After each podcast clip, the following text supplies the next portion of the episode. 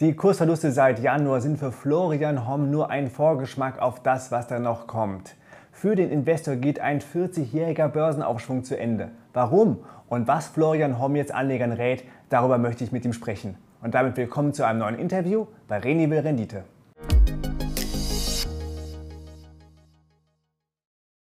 Hallo Herr Homm. Ja, hallo Herr Schürmann. Freue mich, äh, heute mit Ihnen reden zu können. Ähm, es soll spannend werden und informativ. Da bin ich mir sicher. Wenn Sie auf die Märkte schauen und die Wirtschaft, was sehen Sie da? Was ist Ihr Blick gerade auf die aktuelle Lage? Also ich bin mir ganz sicher, äh, dass man einfach mal, einfach mal das Umfeld verstehen muss. Und wer das nicht tut, der läuft Gefahr, in ein offenes Messer zu laufen, wie in den letzten Monaten, getriggert durch die Ukraine-Krise. Aber das ist nur eine äh, Nebenerscheinung. Ich stelle jetzt allen Zuhörern eine Frage, die versuche ich in zwei Minuten zu stellen. Es gibt neun Faktoren, die sich seit der großen, größten Börsenhorste der Wirtschaftsgeschichte, der dokumentierten Wirtschaftsgeschichte, also über 2000 Jahren, verändert haben. Wir hatten vor 40 Jahren, und da frage ich einfach, haben wir das noch? Wir hatten fallende Inflation und geringere Zinskosten. Also ich sage mal, die, meine Antwort dazu, nein, das ist vorbei. Das ist richtig gut für Unternehmensgewinne, das ist gut für die Wirtschaft. Zweiter Faktor. Wir hatten moderate oder fallende Personalkosten, weil es ein riesen Outsourcing gab nach China und in den Osten. Läuft das noch so gut wie vor 40 Jahren, 30, 20 Jahren? Nein, nicht mehr so gut. Die Gewerkschaften sind zerbröselt. Werden die weiter zerbröseln? Weiß ich nicht genau. Und wir hatten eine super junge Bevölkerung. Wir sind im Mittel, also im Schnitt, Mittelwert unserer Altersstruktur in Deutschland 47 Jahre, in China und USA ungefähr 40 und in Japan sage und schreibe 56 Jahre. Vor 40 Jahren waren diese Werte um 30. Ist ja klar, es waren die Babyboomer. Und dann hatten wir Rohstoffkosten bei der Produktion, die sind durch gute Fördermethoden äh, verbesserte Produktivität auch massiv gefallen. Das ist vorbei. Staatsverschuldung war, war ne, nicht nennenswert in Deutschland, nicht nennenswert in Amerika und äh, auch nicht in Japan. Die ist eklatant gestiegen. Also wir hatten eine stark fallende Besteuerung in den letzten vier Jahrzehnten und sie steigt an, auch durch kalte Progression. Und wir hatten deutlich weniger Bürokratie und Ideologie. Der Staat macht 60 Prozent des Haushalts, der Wirtschaftsleistung demnächst aus. In den Boomjahren waren es die Hälfte, ungefähr die Hälfte weltweit. Und wir hatten eine super Produktivitätssteigerung durch Computerisierung und durchs Internet. Die hat sich verlangsamt. Und das ist das Makroumfeld, Herr Schimmer, das ist das Makroumfeld. Und das bedeutet ganz einfach, die Blasen platzen, entweder recht schnell oder bis sich das Bild der Realität, äh, dass sich die Kurse der Realität anpassen. Ähm, und deswegen bin ich relativ skeptisch, dass dieselben Strategien, die in den letzten vier Jahrzehnten funktioniert haben, in dem nächsten Jahrzehnt meines Erachtens gar nicht mehr funktionieren werden. Das ist, die, das, ist das, der Makroüberblick. Genau, das war jetzt der Makroausblick. Wie sieht denn Ihr Blick auf die Märkte aus? Also wir haben natürlich, äh, äh, was, was wirklich, wirklich ungesund für Investoren ist, ist einmal die Stagflation. Da hat man verschiedene Beispiele in der Geschichte. Das hat sich auch nicht so viel verändert. Also die Wirtschaft stagniert, man hat aber Inflation und das bedeutet hohe reale Verluste in den Aktienindizes von äh, 66 bis 82 immerhin grob 70 Prozent. Also das heißt, klassisches ETF investieren, Sachen zur Seite legen und dann Hoffnung als Prinzip, das hat nichts im Investieren zu suchen. Das sollte man hinterfragen. Bei der Inflation ist es auch gefährlich, weil die Bevölkerung verarmt. Äh, wenn ich heute äh, 4000 brutto verdiene und drei Jahre 10% Inflation habe, bin ich ähm, massiv in der höchsten Steuerklasse und habe weniger verfügbares Einkommen ähm, weil der Staat sich halt mit 50, 60 Prozent und also Steuern und Nebenkosten und so weiter, äh, Versicherungen, Gesundheitswesen, Pensionen, äh, Invalidität äh, unwahrscheinlich da bereichert. Das heißt, wir haben eine Verarmungswelle. wahrscheinlich auch in der kommenden Dekade. Wir haben eine Ideologie und das spült, äh, das, was bedeutet das für die Märkte? Also äh, Inflation, Stagflation oder Rezession sind die akutesten Themen. Und alle diese Themen sind, sind ungesund. Ungesund für die Märkte. Die Märkte lieben Stabilität, moderaten Wachstum, moderate Inflation, stabile Investitionsverhältnisse, aber das, die haben wir nicht. Wir sind ja seit gestern in der Eskalationsphase angekommen, auch im Ukraine, in der Ukraine-Krise, in diesem Krieg. Äh, und wir haben Lieferengpässe aus China mit Zero äh. Das verschärft noch diese Faktoren, die ich bereits erwähnt hatte. Also äh, es geht immer um das Chancen-Risiko-Verhältnis, Herr Schömann, das Chancen-Risiko-Verhältnis für den klassischen Long-Only Buy-and-Hold-Investor gerade ist nicht besonders gut, vor allem weil die Märkte eine Fallhöhe haben. Also sind immer noch in dem Top 10 Prozent der Bewertungsskalen äh, laut Warren Buffett, dem Weisen von Omaha oder Schiller, Nobelpreisträger Schiller mit seinen äh, Parametern. Da ist noch viel Luft nach unten ähm, und sehr viel Optimismus am Markt, basiert auch auf Liquidität. Das heißt, die Kursverluste, die wir seit Anfang des Jahres gesehen haben, sind nur ein Vorgeschmack auf das, was da noch kommt.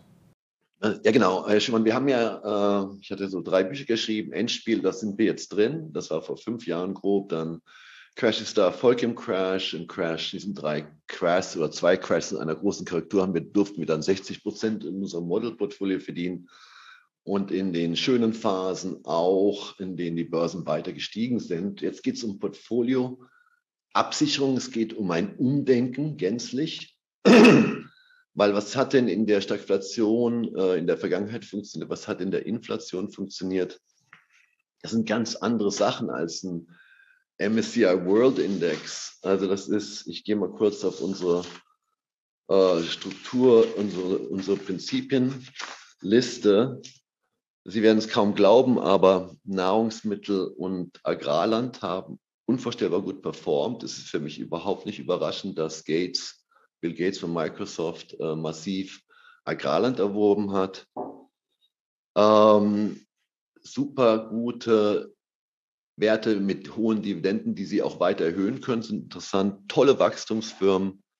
Wenn wir ein wirkliches Armageddon-Szenario bekommen, das ist eine volle systemische äh, negative Konvergenz von verschiedenen Faktoren, also diesen neun Faktoren, die ich aufgezählt hatte, wenn die zeitgleich konvergieren mit Krieg, mit Wirtschaftskrieg, mit Sanktionen, mit Kapitalkontrollen, mit Wegzugsteuer und so weiter, ja, dann muss man fast sogar Silbermünzen haben, physische Silbermünzen, um überhaupt noch transaktionsfähig zu sein. Äh, das könnte einhergehen mit staatlichen Kryptowährungen. Ob das zu einem Vertrauensverlust führt, kann ich nicht sagen. Aber ich, ich, was ich definitiv behaupte, dass man auch äh, in solchen Phasen das sogenannte Bottom Fishing einsetzen kann. Also wenn der Nasdaq China um 64 Prozent zerbröselt, kann er nochmal um 50 Prozent fallen, ganz entspannt.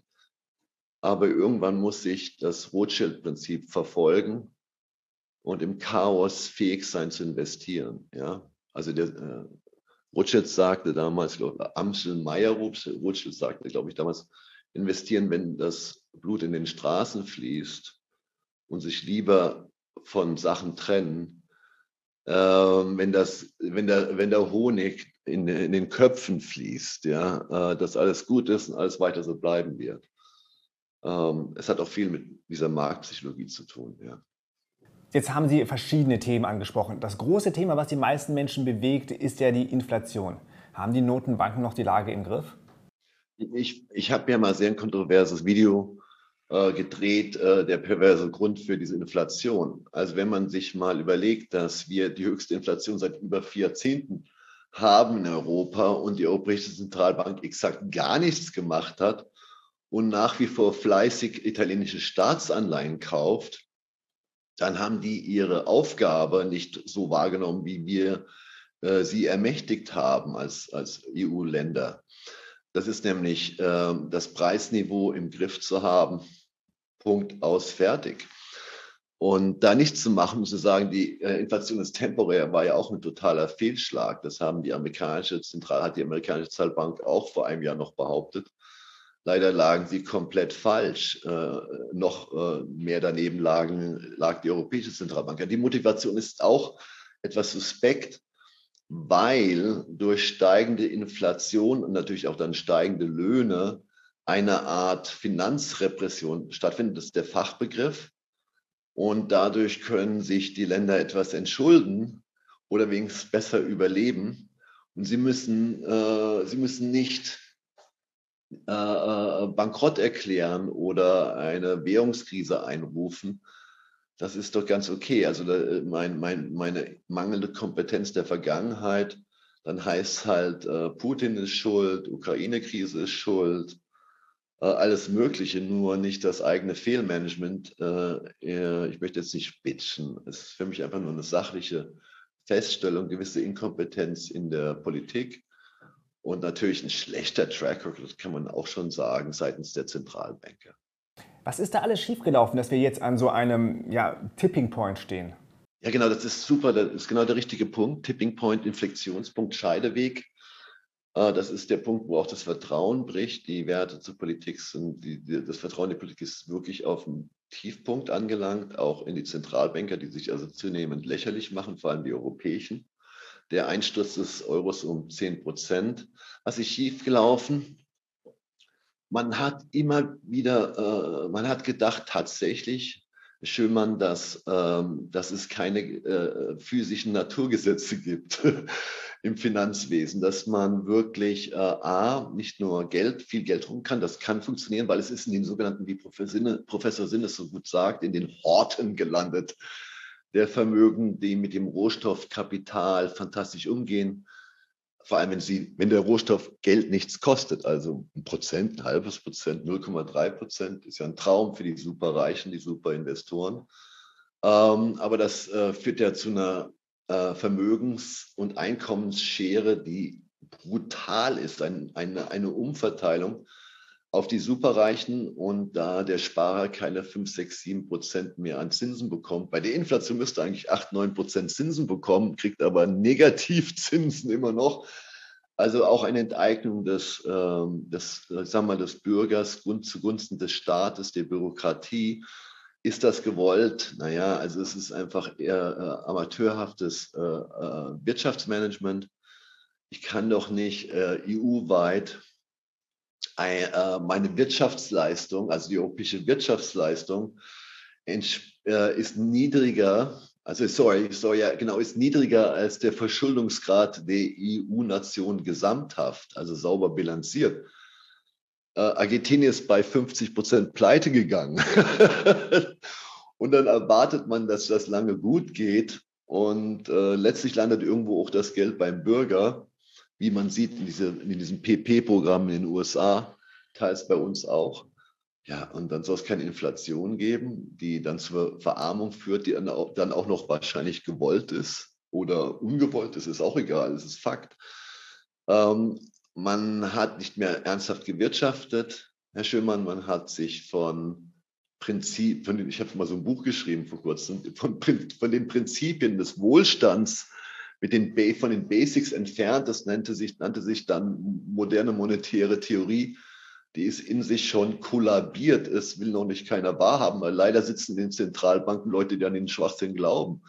Leider haben sie den Beweis, dass es nicht funktioniert, genau vor der Nase. Man muss sich halt auch zugestehen, dass es nicht geklappt hat, dass es Bullshit war. Sie sind ja jetzt auch schon seit ein paar Jahrzehnten an den Märkten. An welche Phase Ihrer Investmentlaufbahn fühlen Sie sich erinnert? Oh, es ist ein Traum. Es ist ein absoluter Traum, dieses Klima für uns.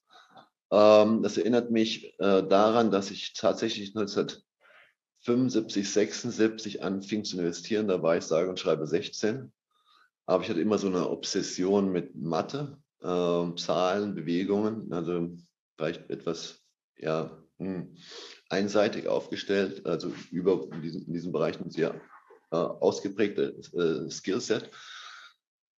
Und in der Phase konnte ich, kam ich so weit mit einem Minimalbetrag von vielleicht 4000, dass ich relativ schnell äh, zum Millionär wurde, weil die Bewegung an den Märkten, ob das jetzt Kupfer war, Kupfer ist extrem gestiegen, dann konnte man Kupfer shorten. Dann gab es immer wieder äh, fantastische Wachstumsaktien, weil der Technologiewandel sehr stark war. Eine war BFI, kennt heute kein Mensch mehr, aber die ist vom 3 Achtel auf 17 3 Viertel gestiegen. Das mit Hebel auf 5000 können Sie sich vorstellen, wie schnell das Geld in die Kasse spült. Ähm, viele zyklische Aktien in diesen Märkten gibt es ja immer Abstürze, dann gibt es äh, Rallies, dann ist das eine Bärenfalle, dann geht es runter. Das war auch nicht so schwer zu, zu, erkennen. Also ich meine Ausbildung als, als Frühinvestor beruhte auf Jim Rogers und George Soros. Also der Stil war ähnlich, auch mit Hebel, also sehr mutig oder ein bisschen sehr couragiert, habe auch ordentlich äh, Lehrgeld gezahlt, aber hohe Volatilität, also hohe Schwankungen, hyperemotionale äh, Marktteilnehmer, äh, kein richtiger Weitblick, unprofessionelle Portfolioentscheidungen. Äh, das ist ein Traum. Das ist fantastisch. Also mehr geht nicht. Also für uns, also für meinen Anlagestil. Perfekt. Während andere zittern müssten, sehen Sie jetzt wieder Chancen, gutes Geld zu verdienen? Ähm, ja, natürlich, aber nicht indem ich ähm, alles auf eine Karte setze, sondern ein ausgewogenes Portfolio habe. Und bei mir ist ja auch generell bekannt, dass von meinem, meinem Vermögen ein erheblicher Teil durch Portfolioabsicherung oder durch äh, Short oder bessere Spekulation entstanden ist. Und das ist doch klar, desto mehr es Ausschläge nach oben gibt oder nach unten gibt, desto mehr sich Preise, äh, Kurse von den Fundamentaldaten entfernen, auf die sie wie in einer mathematischen Mittelwertrückbildung, die kommen ja immer so wie unser Puls. Unser Puls kann mal sehr hoch sein, er kann auch mal sehr niedrig sein. Dazwischen bewegt er sich. Das ist der, das ist der Mittelwert. Da landen die Dinger irgendwann immer wieder. Es gibt eine Marktrationalität. Und desto größer und man könnte fast sagen spastischer, also zuckender diese äh, äh, Ausschläge sind, desto mehr gibt es zu verdienen. Long und Short, Long oder Short, vollkommen egal. In dieser Lage, wovon würden Sie denn jetzt die Finger lassen? Also genau für im Gegenteil, oh, hier ist irgendwas runtergefallen, genau das Gegenteil von den Sachen, die ich gut finde. Ich gehe mal kurz auf unsere Liste. Also das kann ich ja auch schon, ohne auf die Papiere zu schauen, reflektieren. Aber ich würde absolut die Finger lassen von systemisch nicht relevanten zyklischen Zombies, also die nicht von der Politik oder EZB gerettet werden müssen. Äh, ich würde die Finger lassen von MeToo-Aktien, ja, also die nicht Preismacht haben, die ihre Preise nicht erhöhen können ich bin, obwohl die schon im, im weltweiten Wert um 30 Prozent gefallen sind, glaube ich, dass wir immer noch äh, in einer Immobilienblase sind. Da wäre ich sehr vorsichtig. Banken sehen ganz gut aus, weil bei steigenden Zinsen können, ist, äh, steigt die Zinsmarge. Also was ich, wie ich mein, mir mein Geld hole von der EZB und von den Sparern, für was ich verleihen kann. Aber ich glaube, das Risiko ist auch recht groß, dass wir für, vor einer Pleitewelle stehen, ja, bei den Banken. Ähm, Theme- und Meme-Aktien können noch weiter fallen. Das heißt, diese Fantasiewerte oder diese Einhörner, wie man bei uns sagt, ähm, die eine schöne Fantasie haben. Wir haben es aber schon gesehen, was mit Netflix passiert ist. Über 60 Prozent gefallen mit dem ARC Fund von Cathy Woods. Der ist, glaube ich, 64 Prozent gefallen, wie der Nasdaq China Index. Aber da achte ich schon eher drauf, anstatt zu sagen, oh, das ist aber schlimm und bla bla bla. Ja, wann wird denn, wann wird denn dieses, dieses Segment wieder interessant? Also, das heißt, sehr preisbewusst einkaufen, das macht man auch im Supermarkt äh, äh gerade. Also ich kaufe jetzt nicht den Senf, der um 50 Prozent gestiegen ist, sondern vielleicht den billig Aldi-Senf, der nur um 20 Prozent gestiegen ist. Ja, ähm, und äh, das Wichtigste ist für mich äh, ist, eigentlich eine Top-Qualität, wenig Zyklik, äh, sehr stabil, Preismacht, da wird es dünn. Ich sagte ja vorher, und ich glaube, es ist ganz wichtig, dass wir das verstehen, dass ähm, was in den letzten vier Jahrzehnten bis Ende 2021, da hat ja alles geklappt. Man hat einen Fehler gemacht am Markt und dann wurde einfach mehr Geld gedruckt. Und es gab immer noch keine richtige Inflation. Und da konnte man alles kaufen. Wir haben alles, Immobilien, Anleihen, Aktien, sogar Edelmetall, alles hat gewonnen. Die Zeit ist vorbei. Nennen Sie doch mal ein paar Aktien, die Sie gerade im Blick haben. Also wir schauen, wir haben ja, möchte ich nicht zu viel ausführen. Ich lasse das lieber mal bei den, in den Bereichen Sachen, die wir in unserem Model-Portfolio haben. Das sind 20 Werte Long und Short. Weil ich möchte auch nicht so unbedingt da in diese Empfehlungskiste laufen. Das sind natürlich keine Empfehlungen, aber ich rede mal über ein paar Werte, warum wir die gut fanden und natürlich, die sind gestiegen, aber im gewissen Preis sind wir wieder dabei. Wir hatten zum Beispiel China Water. Die haben uns sehr gut gefallen, weil sie hatten ungefähr eine Dividendenrate von 7%, Wachstum von 15%, ein Kursgewinnverhältnis von 8% und stabil, weil der äh, chinesische Staat mit 30% beteiligt war. Die sind dann 60, 70% gestiegen.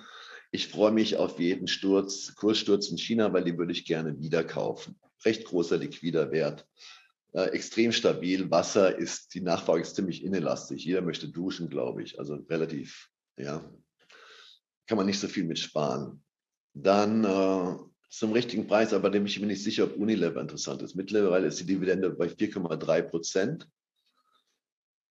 Also auf fast historischem Höchststand. Aber ich bin nicht sicher, dass sie mit ihren Produkten die Preise ganz weitergeben können. Also die Inputkosten gerade bei Nahrungsmitteln, die steigen etwas mehr als, ähm, als den Preis, den man umsetzen kann, wenn man an die Lebensmittelketten verkauft. Die haben auch ein bisschen, Unilever hat auch Druck, weil die eigene Marken produzieren praktisch.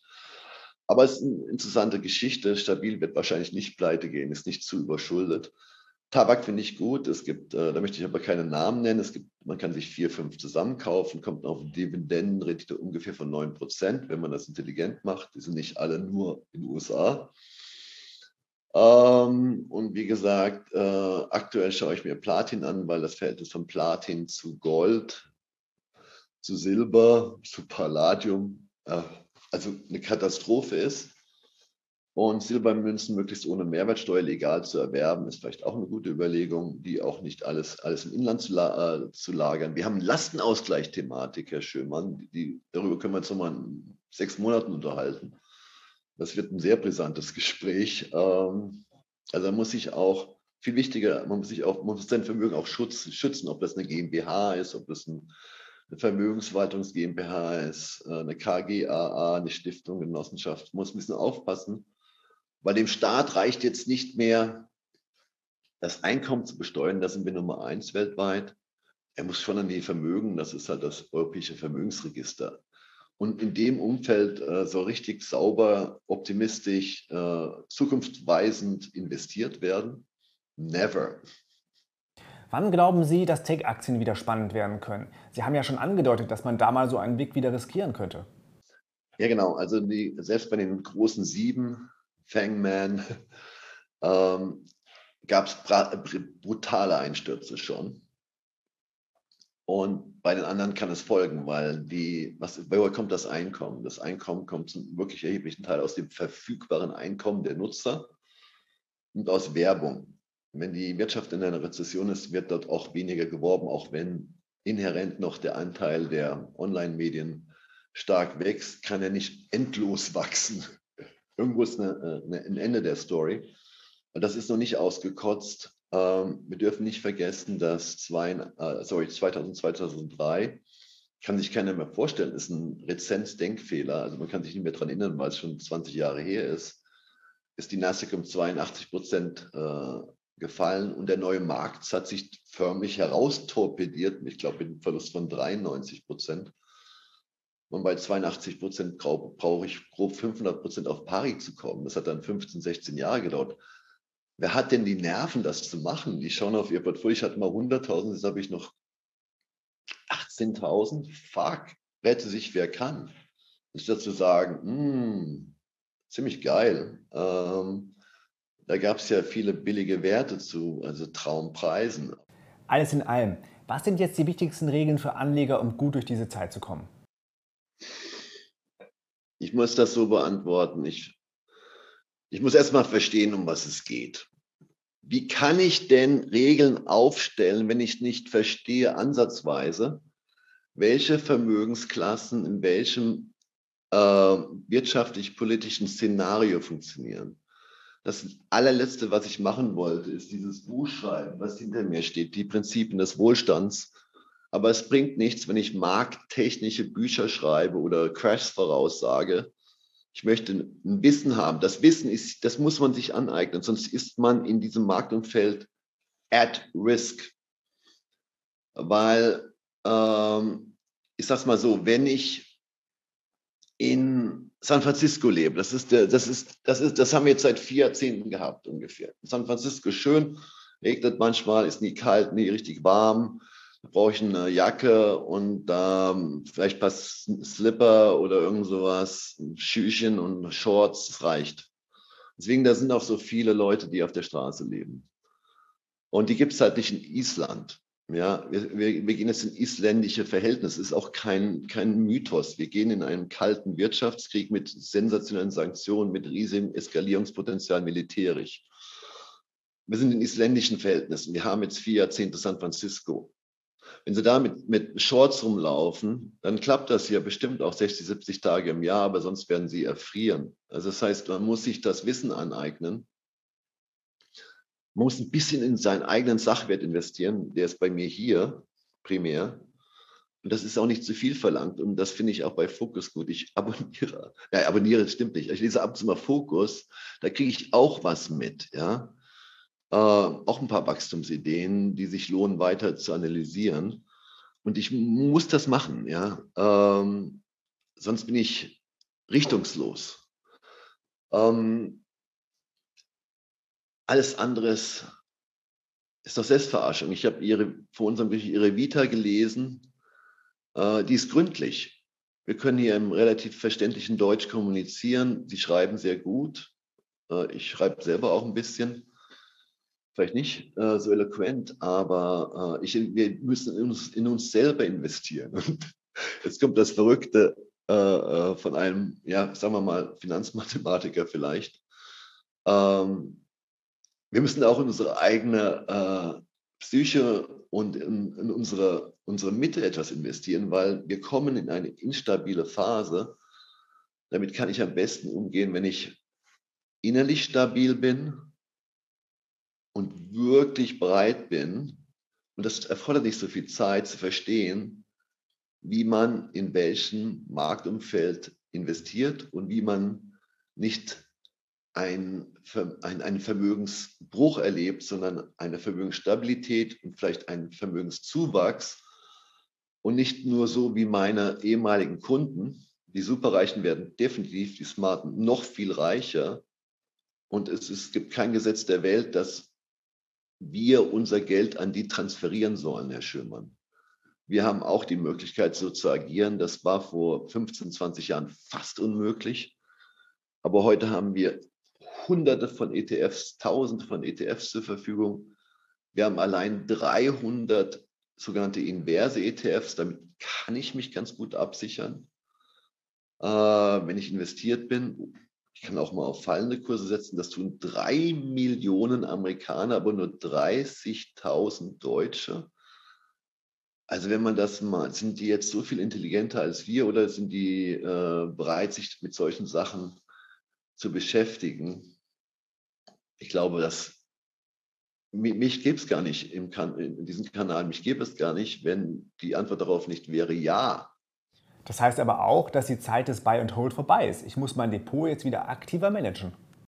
Ja, ich, genau, ich muss ein bisschen mehr einsteigen. Ich muss verstehen, was äh, in der Vergangenheit funktioniert, warum es heute nicht mehr funktionieren wird in dieser Form. Und ich muss ein bisschen dynamischer werden. Aber das heißt nicht, dass ich fieberhaft am Schirm äh, sitzen muss, aber ich, ich, ich sage ja nicht mal äh, hold and buy, ich sage hope and buy. Ja, hoffen und kaufen oder kaufen und hoffen. Nee, nee, nee, Leute, Hoffnung gehört in die Kirche, in den Glauben. Das ist ein ganz wichtiges Prinzip, aber am Markt hat das nichts zu suchen. Und natürlich muss ich dynamisch, äh, wir kriegen da einen Gast, äh, ich muss dynamisch, ähm, ein bisschen dynamischer werden und mein Wissen erhöhen. Es ist Island, es ist nicht mehr San Francisco.